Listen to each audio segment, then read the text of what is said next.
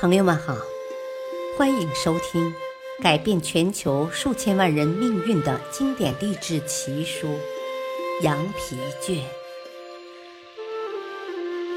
羊皮卷》记载了太多犹太人的商业智慧，只要你学会一部分，你就可以不再为金钱担忧了。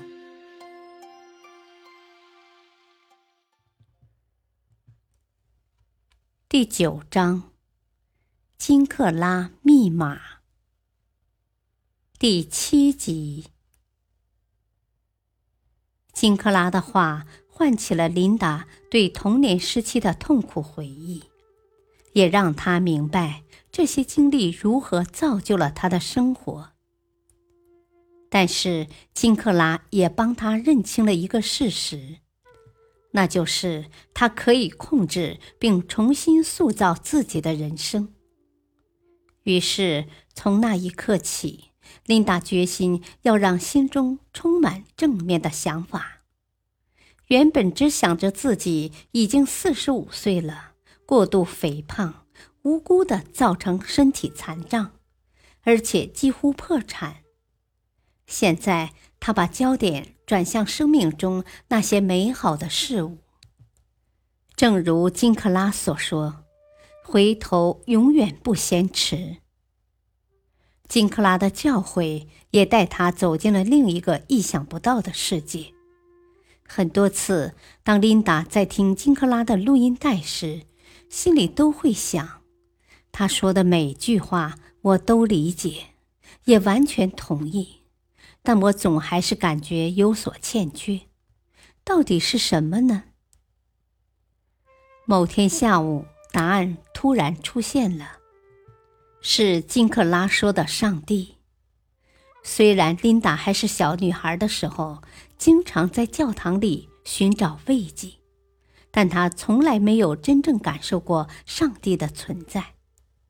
她想，或许那就是我所需要的。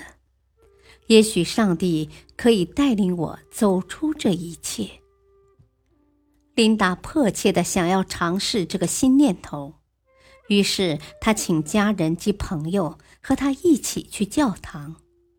其中有一个妯娌答应了。他问琳达：“我们应该去哪一个教堂呢？”琳达只是耸耸肩。他们摊开星期六的报纸。决定这个星期由琳达来选教堂，下个星期则换他的妯娌来选。琳达选择了卡维利社区教堂，而这个星期聚会的地点刚好是在一个戏院，而不是教堂里。不过，地点对琳达来说不是问题。当她走进戏院时，她立刻知道这就是她想去的地方。第一个星期天，牧师讲了一个圣经里的故事，让琳达深受感动。她从来没有读过圣经，所以聚会结束后，她到一家专门卖基督教书籍的书店去挑选了一本圣经。现在的她已经是教堂育幼院的负责人之一。她说：“能在教堂里服务且被需要。”感觉真好。不久之前，琳达听说金克拉要来圣荷西参加由彼得·罗威举办的成功研讨会，并发表演讲。他决定要亲自见见这个人，结果令他相当满意。听了金克拉的演讲后，他深受启发，决定重返学校读书。并在圣塔罗莎学院修了一门儿童发展的课程。